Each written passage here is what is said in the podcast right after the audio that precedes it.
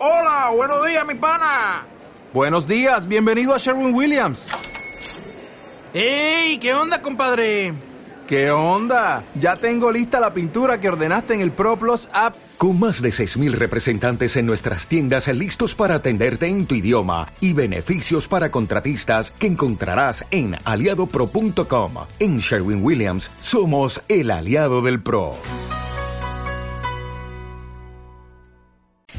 Hola a todo el mundo, bienvenidos y bienvenidas un día más a mi podcast y mi sección del canal Como si nadie escuchara.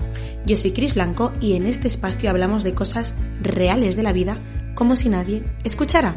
El episodio de hoy está muy relacionado con todo lo que venimos hablando estas últimas semanas respecto a las relaciones, relaciones tóxicas, red flags en relaciones. Hemos hablado muchísimo del amor y de las relaciones en general y entonces ahora quiero tratar un tema que es delicado, es un tema difícil, pero es un tema necesario y es cómo sobrevivir a una ruptura cómo superar una ruptura. Mi experiencia con mis rupturas o la ruptura así más grande que tuve, cómo hice para superarla, para seguir adelante, cuáles son las fases por las que pasamos cuando nos separamos o rompemos con alguien.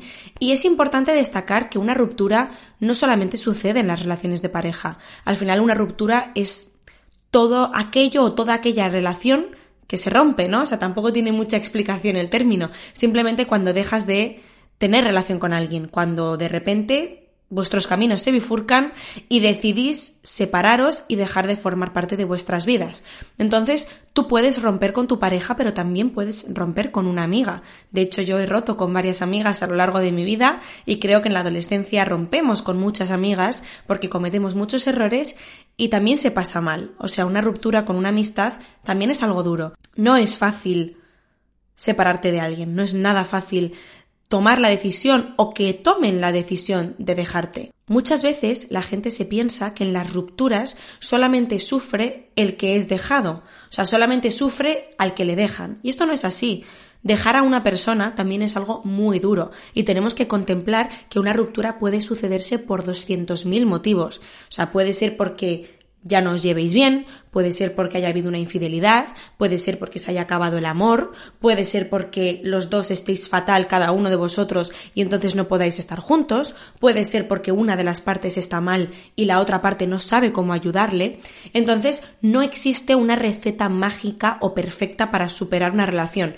En general, en todos los procesos emocionales o sentimentales, como hablábamos con el tema de la ansiedad, no existen los 10 pasos mágicos para superar a una persona no existen los 10 pasos mágicos para sobrellevar una ruptura, simplemente cada uno de nosotros tenemos que aprender a navegar esas emociones, a navegar esa etapa dura, aprender de ella y prosperar. O sea, yo siempre digo que se aprende con el tortazo. O sea, cuando tú realmente vas a aprender a gestionar tus emociones, vas a aprender sobre ti mismo, sobre ti misma, es cuando te pegas el tortazo.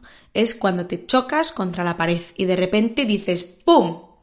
Toma, la vida de repente te tira algo y te dice, venga, gestiónalo, ¿no? Entonces, obviamente nos podemos servir de la experiencia de otras personas, nos podemos servir de inspiración, nos podemos servir de consejos, pero no existe una receta mágica para superar estas cosas. Entonces, yo quiero compartir con vosotros, como siempre, mi experiencia con las rupturas amorosas especialmente, aunque, insisto, valen igual para las de amistad, mi experiencia con las rupturas en general, ¿no?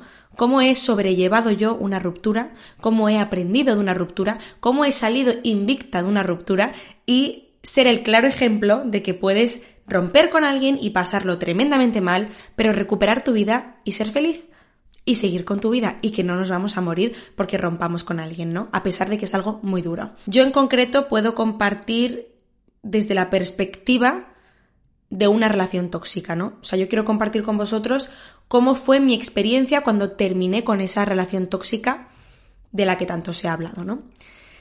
Insisto, yo era adolescente, yo tenía 18 años, entonces todavía pues acababa de cumplir la mayoría de edad, pero con 18 años sigues siendo adolescente, o sea, todavía yo encuentro rasgos en mí que siguen siendo de adolescente con casi 24 años, pues con 18 imaginaos, sigues siendo adolescente, ¿no? Entonces, Vivir una ruptura amorosa siendo adolescente es una cosa bastante dura. Yo odiaba, odiaba cuando la gente mayor me miraba como que se reía, ¿no? Cuando yo estaba mal porque lo había dejado con mi novio y estaba triste y me sentía genuinamente mal, detestaba cuando la típica señora o señor mayor me miraba y me decía pero si eso no es nada, pero hija, ¿por qué lloras? Pero no sufras, si esto es una tontería, si te queda mucha vida por delante. Y sí, efectivamente, es verdad, me queda mucha vida por delante, pero no hay que invalidar los sentimientos de la persona que está sufriendo una ruptura. Porque aunque los que hayan vivido una ruptura y la hayan superado y ya sean más mayores, te puedan decir desde su experiencia que efectivamente hay muchos peces en el mar y que no pasa nada, la realidad es que esa persona en ese momento lo está pasando muy mal y está sufriendo un duelo. Entonces no tenemos que invalidar ese sentimiento de esa persona, incluso si es una persona tremendamente adolescente de 14, 15 años. Cuando vives una ruptura desde la adolescencia es extremadamente duro, Principalmente porque suelen ser nuestras primeras relaciones. Entonces, suelen ser nuestras primeras veces, ¿no? La primera vez que te enamoras de alguien, la primera vez que compartes momentos románticos con alguien, la primera vez que compartes momentos íntimos con alguien. Esas relaciones de la adolescencia suelen ser nuestras primeras veces y son relaciones muy intensas, porque cuando eres adolescente tienes las hormonas desbordadas y además te crees el rey del mundo y entonces amas con muchísima pasión y sientes que va a ser el amor de tu vida y vives en un sueño, entonces cuando esa persona rompe contigo o cuando tú rompes con esa persona es duro y es difícil y duele. Entonces la próxima vez que tú conozcas a alguien que te cuenta de su ruptura, trata de no invalidarlo, trata de darle un consejo desde la perspectiva de una persona que sabe que no se va a morir, ¿no? O sea, porque generalmente cuando nosotros pasamos por una ruptura, lo primero que pensamos es que nos vamos a morir especialmente si vienes de una relación tóxica en la que, como ya hablábamos en episodios anteriores, existe una dependencia emocional muy grande. Entonces tú piensas que sin esa persona verdaderamente te vas a morir, porque todo tu mundo giraba en torno a esa persona. Entonces, aunque sea un sentimiento y sea una emoción que no es real, porque no nos vamos a morir, nadie se muere por amor, es imposible. Por supuesto que tú puedes sentir unas emociones súper fuertes, puedes sentir que te vas a morir, o sea, doy fe, de verdad que doy fe, que yo me acuerdo perfectamente que cuando tuve esta ruptura a los 18 años, lo primero que se me pasó por la cabeza es que a mí se me acababa el mundo, que yo no iba a encontrar a otra persona igual, que era imposible que yo fuera a encontrar una persona que me quisiera, que era imposible que yo fuera a encontrar una persona como él o que encajáramos también cuando en la realidad era que no encajábamos nada bien, por eso mismo teníamos una relación tóxica. La realidad es que la vida me estaba haciendo un favor cuando ese chico se marchó de mi vida. Yo pensaba que yo me iba a morir, yo pensaba que era lo peor que me podía pasar, pero con el tiempo me di cuenta de que era lo mejor que me podía haber pasado, porque esa persona y yo no estábamos hechos el uno para el otro, no nos hacíamos bien y era lo que yo necesitaba para evolucionar. Entonces, aunque en un momento dado tú pienses que te vas a morir y que es lo peor que te ha pasado en la vida y que no vas a encontrar a nadie igual, te aseguro que el tiempo me dará la razón cuando te digo que esto era necesario para ti y que sanarás y que si esa persona tiene que estar en tu vida, acabará estando, aunque sea cinco años después, pero que tú confíes en eso que está pasando y aprendas a seguir adelante sin esa persona. Entonces, como he dicho antes, una ruptura amorosa puede sucederse por muchísimas cosas. Y no solamente sufre la persona que es dejada, también sufre la persona que deja. Dejar a alguien nunca es fácil. Eh, dejar a alguien es un acto muy valiente, especialmente si estás en una relación tóxica, una relación de dependencia, en la que tú sientes que no puedes vivir sin esa persona, pero sabes que no os hacéis bien y aún así tú tomas la valiente decisión de marcharte de esa relación, es muy, muy duro, porque tú sigues queriendo a esa persona, tú le sigues teniendo un cariño, tú sigues dependiendo emocionalmente de esa persona y aún así has tomado la decisión de marcharte de ese sitio en el que no eras feliz y en el que no os hacíais bien. Entonces es una decisión valiente, pero es muy difícil. Entonces no solamente sufre la persona que es dejada, también sufre la persona que deja. Y esto es muy importante destacarlo. Yo personalmente os puedo hablar desde la perspectiva de que te dejen, porque a mí me han dejado. O sea, yo he sido la persona a la que han dejado, como os he contado en los episodios anteriores de relaciones tóxicas, mi experiencia, esa persona acabó terminando conmigo por mis actitudes tóxicas y por mi manera de ser en esa relación, ¿no? Él fue el que tomó la decisión de dejarme a mí. Entonces yo os puedo contar esa perspectiva de cuando rompen contigo. Pero realmente creo que no cambia mucho. O sea, creo que al final el proceso es el mismo. Porque no deja de ser tener que aprender a vivir sin una persona. Tener que aprender a rehacer tu vida y tener que aprender a superar a una persona. Y eso pasa tanto cuando dejas a alguien como cuando te dejan. Creo que el proceso es el mismo. Y aquí quiero compartir con vosotros una frase que yo me acuerdo cuando tuve esta ruptura que para mí fue tan terrible con 18 años que yo desesperadamente buscaba en Internet cómo superar a una persona, cómo superar una relación, cómo aprender a vivir sin esta persona. Yo obviamente buscaba desesperadamente ayuda e información y me acuerdo una frase que me marcó muchísimo y a día de hoy todavía, aunque haya muchas cosas de las cuales no me acuerdo, siendo totalmente honesta, de esta frase se me quedó grabada en la memoria y todavía la recuerdo así, que decía que una ruptura amorosa es como pasar el duelo de una persona que ha fallecido, pero con el añadido de que esa persona continúa estando presente en este mundo. O sea, en definitiva, cuando tú rompes con alguien o cuando esa persona rompe contigo y os separáis de vuestras vidas, tú estás viviendo un duelo. Un duelo como si esa persona hubiese fallecido. La única diferencia es que esa persona sigue estando presente en el mundo. Entonces te puedes seguir encontrando con ella, sabes que sigue ahí, que puedes seguir poniéndote en contacto con esa persona si quisieras, Incluso si compartís entorno, te lo puedes encontrar en el trabajo, te lo puedes encontrar en clase, te lo puedes encontrar en el grupo de amigos, te lo puedes encontrar por la calle. Entonces tú estás pasando el duelo de tener que superar a una persona que ya no está en tu vida, pero con el añadido de que esa persona sigue presente en esta sociedad y en este mundo, y entonces es más difícil de olvidar. Obviamente son duelos distintos. Yo no quiero comparar el duelo de un fallecimiento de una persona que sabes que ya no está en este mundo, que debe ser algo terrible y es algo terrible, con el duelo de una persona que rompe contigo, ¿no? O de una relación o de una amistad. Son duelos distintos, pero simplemente este tiene la peculiaridad de que esa persona sigue presente en este mundo terrenal, por así decirlo. Entonces, puede ser todavía más difícil desprenderte del pensamiento de esa persona o de olvidar a esa persona porque la tienes que seguir viendo, ya sea en redes sociales, ya sea en tu clase, ya sea en tu trabajo, ya sea en la calle. Es una persona que sigue presente, que su imagen la puedes ver, le puedes contactar, puedes hablar con él, puedes escuchar su, su voz, mientras que una persona que ha fallecido no tienes esas cosas lo cual lo hace más duro por una parte, porque es terrible tener que despedirte de alguien y no poder tener nada físico o tangible de esa persona, pero también es muy duro tener que olvidarte de alguien y tener que desprenderte de alguien sabiendo que esa persona sigue aquí y sabiendo que puedes hablar con esa persona, que puedes ver a esa persona, que puedes saber de la vida de esa persona y que esa persona continúa su vida sin ti, ¿no?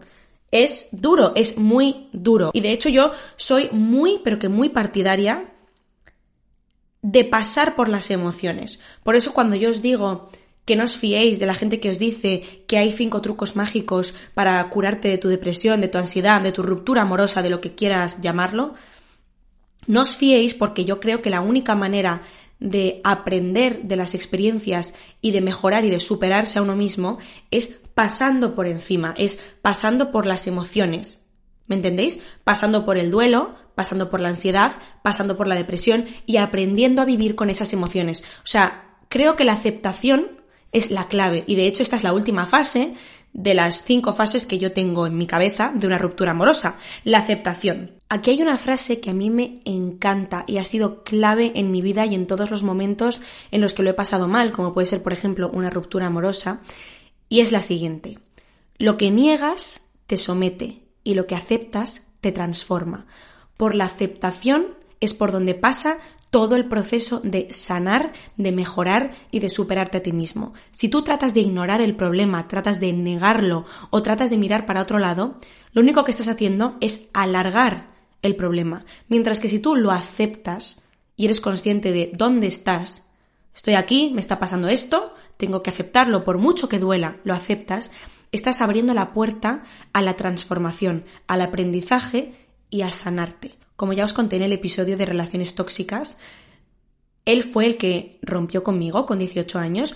Veníamos de una relación tóxica en la cual los dos nos hacíamos mucho daño mutuamente, había muchas actitudes muy tóxicas de las que hablo en el episodio de relaciones tóxicas y entonces esta relación se quemó totalmente. y ya nos dimos cuenta de que ni él podía seguir conmigo ni, yo podía seguir con él. Se convirtió en una dinámica tóxica que solamente nos hacía daño el uno al otro. Sin embargo, aquí hubo una diferencia muy importante. Y es que él tuvo la valentía de terminar con la relación. Los dos éramos conscientes de que no nos hacíamos bien. Yo sabía perfectamente que yo con esta persona no iba a ningún lado. Y de hecho siempre digo que yo el duelo de esa relación lo pasé mientras estaba dentro de esa relación. Yo ya sabía que esa relación iba a terminar. Yo ya estaba triste, yo ya estaba pasando por este duelo del que voy a hablar ahora. Pero yo no me atrevía a dar el paso, porque mi dependencia emocional era tan grande, era una sensación de que yo sin esa persona me iba a morir, que yo no me atrevía a dejar esa relación. Entonces fue él el que fue valiente y tomó esa decisión.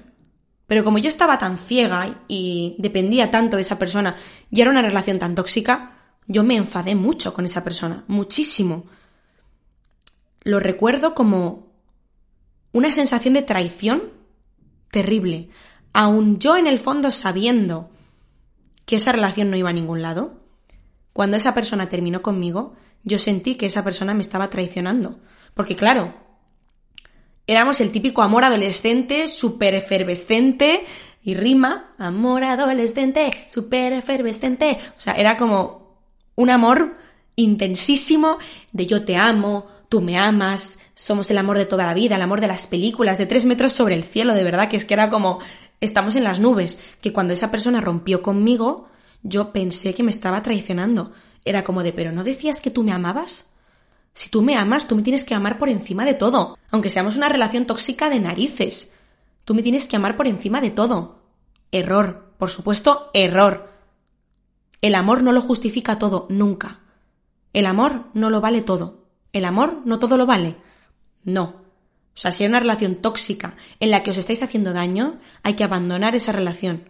O hacer lo posible por mejorarla, pero no justificarse con el nosotros nos queremos muchísimo, así que da igual si nos insultamos, así que da igual si nos dejamos plantados en la calle, así que da igual si tenemos actitudes tóxicas porque nos amamos. Y el amor lo justifica todo. Mentira. Yo tenía ese pensamiento tremendamente tóxico de que el amor todo lo justificaba y de que daba igual la cantidad de broncas que tuviéramos o la cantidad de daño que nos hiciéramos, que al final siempre íbamos a volver el uno al otro porque nos amábamos. Entonces yo consideraba que el que él tomara la decisión de dejar la relación era una traición, cuando en realidad era un acto de valentía, porque era hacer lo que yo no me atrevía a hacer. Entonces yo pasé por todas las etapas todas las emociones que os podáis imaginar. Y más siendo yo como soy, ¿no? Una persona intensita, que esto ya, si me vais escuchando, ya me vais conociendo. Cada vez soy menos intensa, todo hay que decirlo. Pero yo siempre he sido una persona muy intensa. Entonces yo pasé por todas las emociones, sensaciones que os podáis imaginar. Para mí, y según mi experiencia, hay cinco fases en el duelo de una ruptura amorosa. La primera sería el shock. La segunda sería la negación. La tercera sería la ira, la cuarta sería la conciliación y la quinta sería la aceptación. Si buscáis en Internet veréis que hay distintos artículos que hablan de este tema y se mezclan un poco estas fases, cada página dice una cosa. Yo he intentado recapitular en mi mente esa etapa de mi vida que fue hace ya bastantes años y deciros cuáles fueron mis fases, ¿no? Y las mías personalmente fueron esas, ¿no? La primera fase es la fase de shock. Es la fase de no me puedo creer que me estés haciendo esto, es la fase de no me puedo creer que esté pasando esto, especialmente si rompen contigo, ¿no?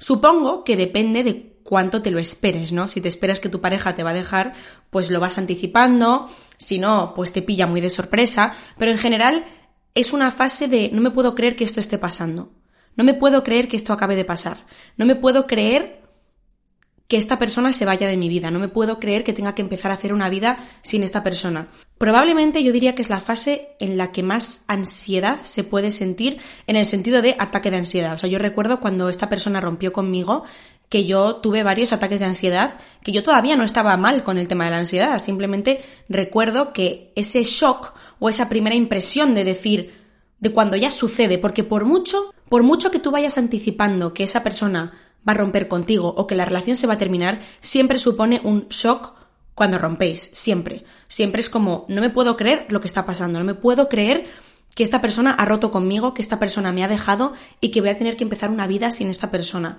Siempre hay ese momento de impresión total que te puede generar un ataque de ansiedad incluso, porque lo ves como un peligro inminente, ¿no? Es como, Dios mío, ¿qué va a ser de mí? ¿Qué va a ser de mi vida? Especialmente si vienes de una relación tóxica en la que, como he dicho muchas veces, te has quedado sin amigos, te has quedado sin familiares a los que acudir, de repente te ves al borde del precipicio y miras para abajo. Es un poco esa sensación de adrenalina, ¿no? De estar al borde del precipicio, mirar hacia abajo y decir, Dios mío, la que se me viene. Pues esa para mí es la primera fase. He creado toda mi vida alrededor de esta persona. He creado todas mis expectativas de futuro alrededor de esta persona, ¿no? Nos vamos a casar, vamos a tener hijos, imagínate, vamos a montar una empresa, eh, vamos a estar juntos toda la vida y de repente todas esas expectativas que tú tienes en tu cabeza de tu relación se vienen abajo y todo tu futuro de repente es una página en blanco, ¿no? Porque esa persona ya no va a estar en tu vida. Entonces todos esos planes que habíais generado juntos de golpe se desvanecen y tú piensas, ¿y qué va a ser ahora de mí, no?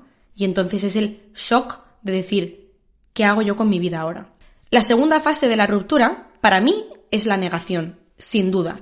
Es ese momento en el que ya después del shock, después del ataque de ansiedad, después del ¿qué voy a hacer con mi vida? viene el esto no puede estar pasando. Esto tiene que ser un sueño, esto no me puede estar pasando a mí, no me puedes estar haciendo esto. Si el grado de desesperación es muy grande, como era mi caso, al tratarse de una relación tóxica con mucha dependencia emocional, es posible hasta que ruegues a la otra persona porque se quede y no te abandone, dejando atrás toda tu dignidad, todo tu orgullo, todo tu honor, ponerte de rodillas para pedirle a esa persona que no se vaya de tu vida, porque tú no sabes qué vas a hacer sin esa persona. Y de verdad que nos olvidamos de todo, incluso de nuestro propio amor propio, para rogar a esa persona porque somos incapaces de aceptar lo que está pasando. Por eso es la negación más grande. La negación más grande es que yo no me creo que pueda estar pasando esto y no lo quiero permitir. No quiero que esto suceda bajo ningún concepto. Entonces voy a hacer lo que tenga que hacer, como si es ponerme de rodillas y rogarte que no me dejes. En esta parte de la negación también es muy común que intentemos buscar a esa persona por todos los medios, ¿no? Que intentemos seguir teniendo contacto con esa persona.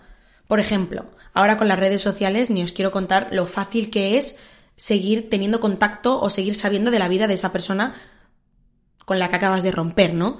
Pues vas a intentar igual ir a sitios a los que sabes que esa persona va a ir. Si, por ejemplo, sabes que esa persona los viernes sale a X sitio, tú vas a intentar ir ahí para encontrártelo. Vas a intentar poner fotos en Instagram para llamar su atención diciendo cosas o haciendo cosas que sabes que van a llamar su atención, vas a intentar hablar con amigos suyos, ¿no? Para intentar hablar del tema y darle 200.000 vueltas a la ruptura y por qué te dejó y por qué no te dejó y lo mucho que estás sufriendo, incluso decirle a amigos suyos lo mucho que estás sufriendo para que esos amigos se lo comuniquen a la persona. Esto es muy típico y yo creo que lo hemos hecho casi todos cuando lo dejamos con alguien, ¿no? Que intentamos seguir en contacto con los amigos, con el entorno e intentamos de alguna manera seguir siendo parte de la vida de esa persona, porque nos cuesta muchísimo desprendernos de esa persona, un montón. De alguna manera, intentar que esa persona no te olvide, intentar que esa persona te siga teniendo en mente, seguir presente en la cabeza de esa persona. ¿Por qué? Porque como negamos y queremos negar que esa relación se ha terminado, no podemos aceptarlo, hacemos lo posible por intentar controlar que esa persona no nos olvide a nosotros. Y entonces, pues hacemos esta clase de cositas, ¿no? O por ejemplo, escribir a esa persona de repente un mes después y decirle, oye, tienes mi chaqueta, devuélvemela. Y en realidad, a ti la chaqueta te la pela. O sea, no te puede dar más igual la chaqueta. Lo único que quieres es verle, hablar con él, que te siga teniendo en mente. ¿Cuál sería mi tip aquí o mi clave aquí? Si tú realmente quieres olvidar y superar a alguien, al menos por un tiempo, tienes que borrar todo rastro que tengas de esa persona.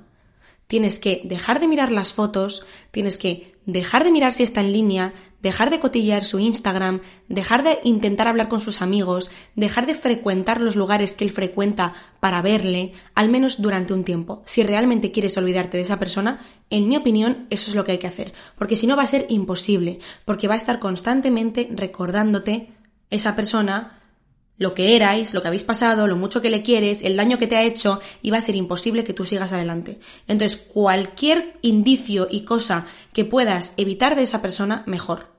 Y esto supongo que es muy difícil en aquellas relaciones en las que se llevan muy bien y quieren seguir siendo amigos. En mi opinión, eso es prácticamente imposible. Si tú te quieres olvidar de alguien, al menos durante un tiempo, tenéis que dejar de ser amigos. Luego ya en un futuro, cuando lo hayáis superado, ya podréis volver a encontraros y que, que sea lo que tenga que ser.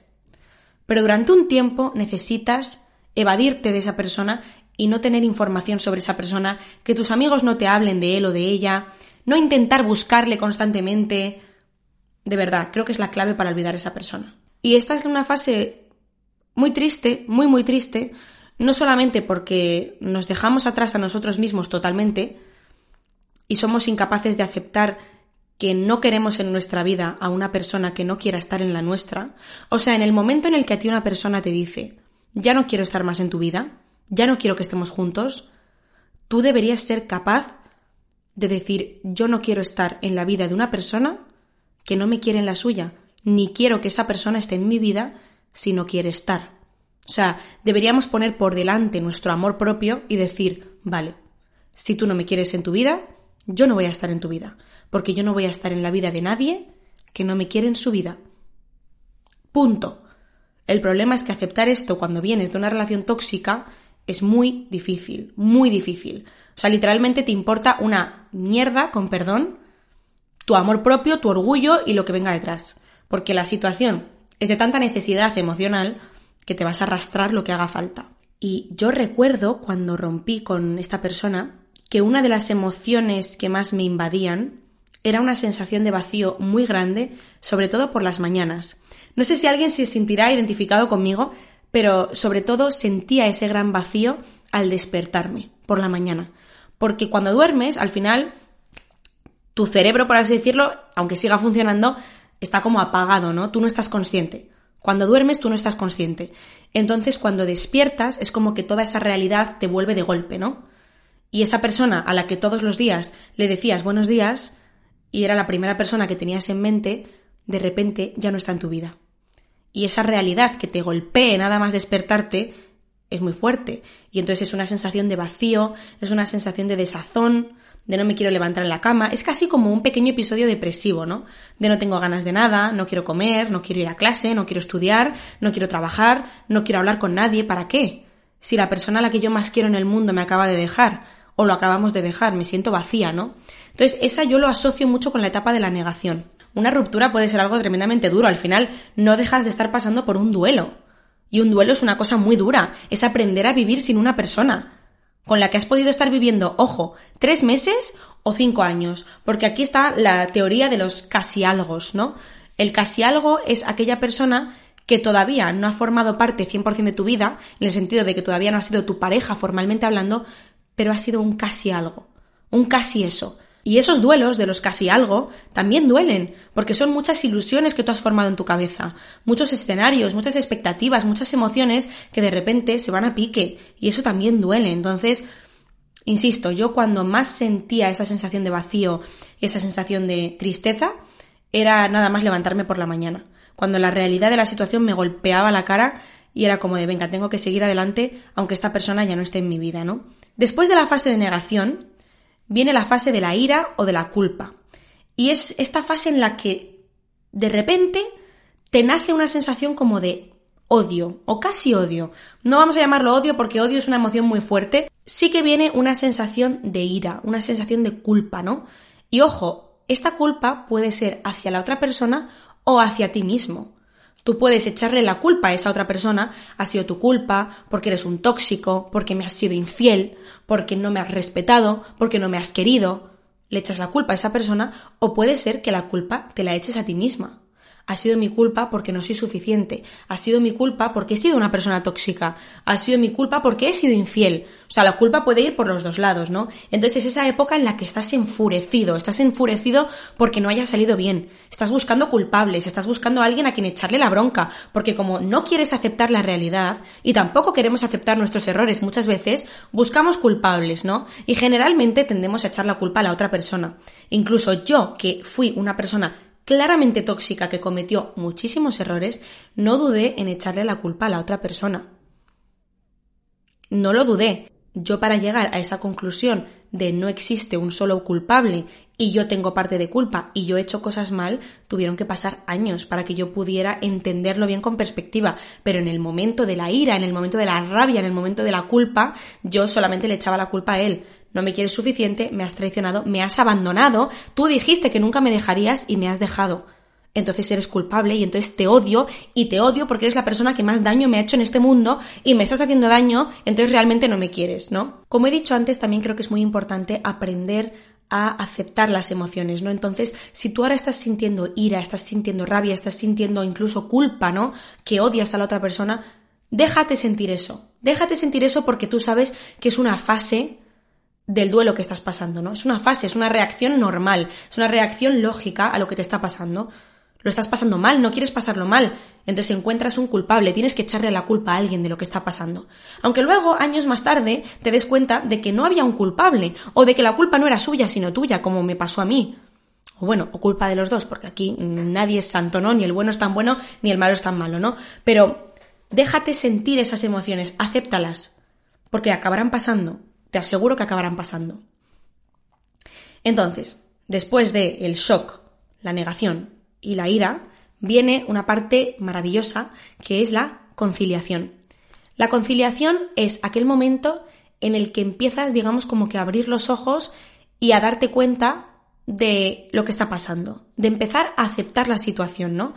De empezar a ser consciente de que la relación se ha terminado y de que llega el momento de que tú empieces a aceptar tu nueva realidad, tu nueva vida sin esa persona y veas qué cosas puedes hacer por mejorar tu estado anímico, ¿no? Porque como he dicho antes, estás pasando por un proceso medio depresivo, o sea, no es una depresión, o puede, bueno, puede llegar a ser una depresión, por supuesto, pero en general no suele durar tanto, suele durar unas semanas, unos meses, ese episodio de no quiero comer, no quiero dormir, o quiero dormir muchísimo, no quiero juntarme con nadie, no quiero hacer nada. Entonces, digamos que el proceso de conciliación es cuando por fin estás empezando a encontrarte a ti misma y a entender qué es lo que te está pasando, ¿no?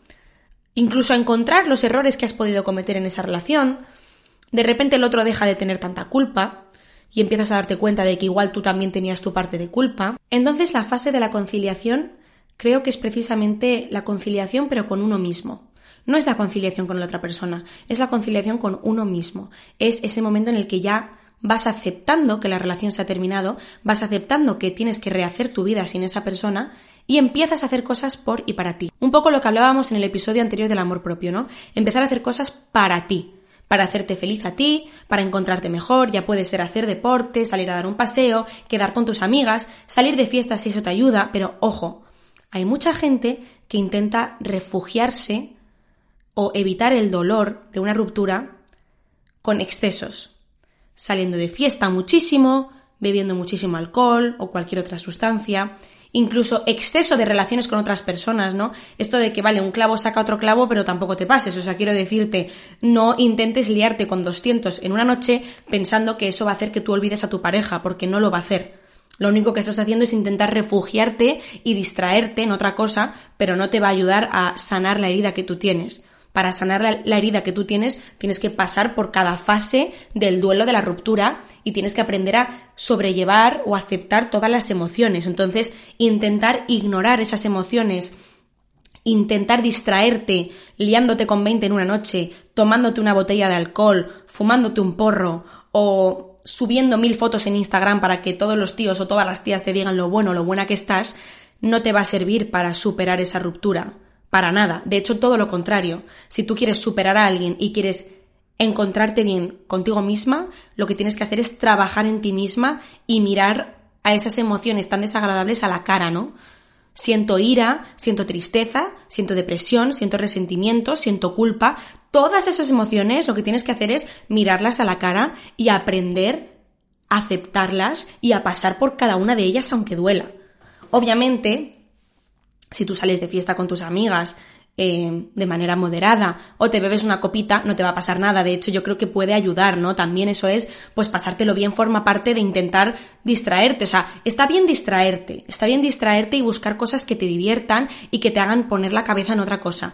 Yo estoy hablando de los excesos, de intentar refugiarte y ocultar ese dolor, esa ansiedad, esa depresión en cosas superficiales que no te van a ayudar a superarlo. Para mí, Mis amigas fueron fundamentales en la ruptura amorosa, fueron las que estuvieron ahí cuando yo lo dejé con esta persona y me sentía tremendamente sola y desolada. Mis amigas fueron las que me tendieron una mano y me ayudaron a distraerme, a pasármelo bien y a sanarme a mí misma, ¿no? O sea, yo sabía que el proceso de sanación es una cosa que yo tenía que hacer yo sola, pero nunca está de más que te echen una mano tus amigas, ¿no? Y divertirte y distraerte, y más si eres adolescente y estás en la época de salir y de conocer gente. Al final, cuando tú rompes con una persona, hay que verlo como una oportunidad, ¿no? Es como un renacer.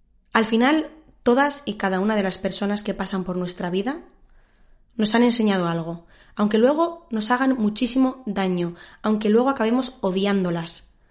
Todas las personas que pasan por nuestra vida dejan un rastro, dejan algo en nosotros. Entonces hay que aprovechar ese algo que dejan para mejorar, para aprender, para madurar, para hacernos más fuertes, para sanarnos a nosotros mismos. Entonces yo como que vi esa ruptura como una oportunidad de renacer.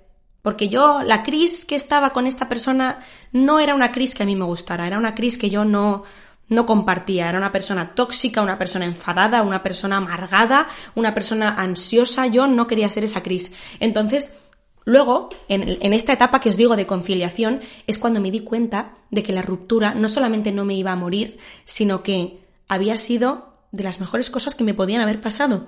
Porque volví a renacer, volví a ser la persona que yo era antes de esa persona, ¿no? Volví a ser la Cris divertida, alegre, con ganas de hacer cosas, con, con, ilusión por la vida, con ambiciones, sin tanta preocupación, sin tanta nube negra, sin tanta toxicidad, de reencontrarme a mí misma, de trabajar en mi amor propio, de trabajar en estar sola, en aprender a estar sola, en entender que yo no necesitaba a ningún hombre para ser feliz. Yo no necesitaba ningún príncipe azul y yo no necesitaba ninguna media naranja. Yo me lo pasaba fenomenal sola. Yo salía con mis amigas, salía a correr, me iba a tomar un café sola, a dar un paseo, a cantar, a bailar, a vestirme como quisiera, a ser la persona que yo quería ser. Entonces ese año para mí fue un año maravilloso de reencontrarme y de superar a esta persona. Y acabé agradeciendo a esta persona. Gracias por dejarme y gracias por hacerme tanto daño y gracias por hacerme madurar y crecer. Y entonces ahí es cuando alcanzas la parte más maravillosa de todo este duelo, que es la aceptación. Ya he aceptado que esta persona no está en mi vida. He aceptado que él ha cometido errores y que yo he cometido errores. He aceptado que esta persona me ha hecho daño y que yo le he hecho daño a él. Pero he aceptado que esta es mi nueva vida, que esta es mi nueva yo y que he aceptado que he sido capaz de crecer y de mejorar gracias a esta persona. Y al final a esa persona lo único que le puedes decir es gracias, gracias, gracias. Gracias por hacerme la persona que soy hoy, con todo lo bueno y con todo lo malo. Gracias a ti, yo hoy soy quien soy. Y entonces, en definitiva, después de todo el trabajo de amor propio que haces en la etapa de conciliación, ¿no? De aprender a estar sola, de estar contigo misma, de hacer cosas que te gusten, que es todo lo que digo sobre el amor propio, o sea que esto lo podéis mirar en el episodio anterior que hablo sobre amor propio, toda esa etapa en la que tú trabajas tanto en ti misma, te sirve para después aceptar lo que ha pasado y cuando sientes una aceptación absoluta, ya no sientes ira, ya no sientes rabia, ya no sientes rencor, ya no sientes nada. Ya simplemente lo aceptas como algo que ha formado parte de tu vida, como una experiencia más, una persona más, que te ha dado aprendizajes, que te ha hecho crecer y que te ha hecho madurar. Y punto. Y ya no sientes rencor, ya no sientes un nudo en el estómago cada vez que te levantas por las mañanas, ya no sientes un nudo en el estómago si le ves pasar por la calle, ya no piensas que es la persona más maravillosa del mundo. De repente abres los ojos y dices, esta persona tenía muchísimos defectos. Ya no piensas que no vayas a encontrar a nadie igual nunca. Ya no piensas que no vales una mierda y que nadie te va a querer. De repente eres capaz de aceptar la situación como algo que te ha pasado y sales muy fortalecida de todo ese duelo, ¿no? Y ya cuando pasa bastante tiempo, miras hacia atrás y piensas, Dios mío, ¿cómo es posible que en ese momento yo pensaba que me iba a morir, que no iba a encontrar a nadie igual, y ahora esté tan bien y me importe tan poco esa persona, y lo tenga tan tremendamente superado al punto de que no me pueda dar más igual? Pero en su momento lo sufrí, y pasé por ello y me hizo mejorar y me hizo crecer, entonces estoy agradecida. Hay muchas cosas de esa relación de las que ya ni me acuerdo. O sea que muy probablemente yo en ese momento era como el drama absoluto y a día de hoy ni me acuerdo. Al final todo pasa y el tiempo y el amor propio y el trabajar en nosotros mismos nos cura y nos sana la herida. Y puede que nos deje una cicatriz, pero no importa, porque estamos llenos de cicatrices, porque cada cosa que pasa en nuestra vida nos deja una cicatriz, pero las cicatrices no son feas, son bonitas, son señales de guerra, son señales de que has pasado por algo y lo has superado y te has sanado. Y está ahí esa cicatriz, es un recordatorio de yo he pasado por esto y lo he superado. Y esto también forma parte de quién soy yo hoy, y gracias a esto, yo hoy soy quien soy. Entonces una cicatriz no es algo feo, es algo bonito. Sí es cierto que es muy curioso, y esto sí que es una reflexión que me gustaría lanzaros, ¿no? ¿Cómo es posible que personas que en un momento de nuestra vida han sido tan importantes y han significado tantísimo para nosotros, llegue un momento en el que se conviertan en desconocidas? O sea, es realmente impresionante, ¿verdad? Cómo esa persona a la que le confiabas todo, a la que querías tanto, con la que tenías tantos planes de futuro, de repente Pasan unos años y es una persona totalmente desconocida, de la que no sabes prácticamente nada, y ya no formáis para nada parte el uno del otro, ni de vuestras vidas, ni de nada. Y es francamente sorprendente. Pero como yo digo siempre, todo lo que tiene que estar en tu vida acaba estando en tu vida. Así que confiemos en el proceso y ya está. Simplemente trabajar en nosotros y en el amor propio y aceptar, aceptar de corazón y pasar por todas las emociones que haya que pasar, por todas, y aprender de todas y cada una de ellas. Así que chicos, esta ha sido mi reflexión, mi aportación sobre las rupturas. Espero que os hayáis sentido acompañados. Si estás pasando por una ruptura, espero que esto te haya ayudado a entender un poco las emociones por las que pasamos, a que te sientas identificado o identificada y que sepas que todo pasa, que el tiempo todo lo cura y que en unos años estarás mirando hacia atrás y dirás, madre mía, si es que en realidad no era para tanto. Muchas gracias por estar ahí como siempre, gracias por todo el apoyo y nos vemos o nos escuchamos muy pronto. Os mando un beso enorme. Adiós. Dale más potencia a tu primavera con The Home Depot. Obtén una potencia similar a la de la gasolina para poder recortar y soplar con el sistema OnePlus de 18 voltios de Ryobi desde solo 89 dólares. Potencia para podar un tercio de un acre con una carga. Potencia para recortar el césped que dura hasta dos horas. Y fuerza de soplado de 110 millas por hora. Todo con una batería intercambiable. Llévate el sistema inalámbrico OnePlus de 18 voltios de Ryobi. Solo en The Home Depot. Haces más. Logras más.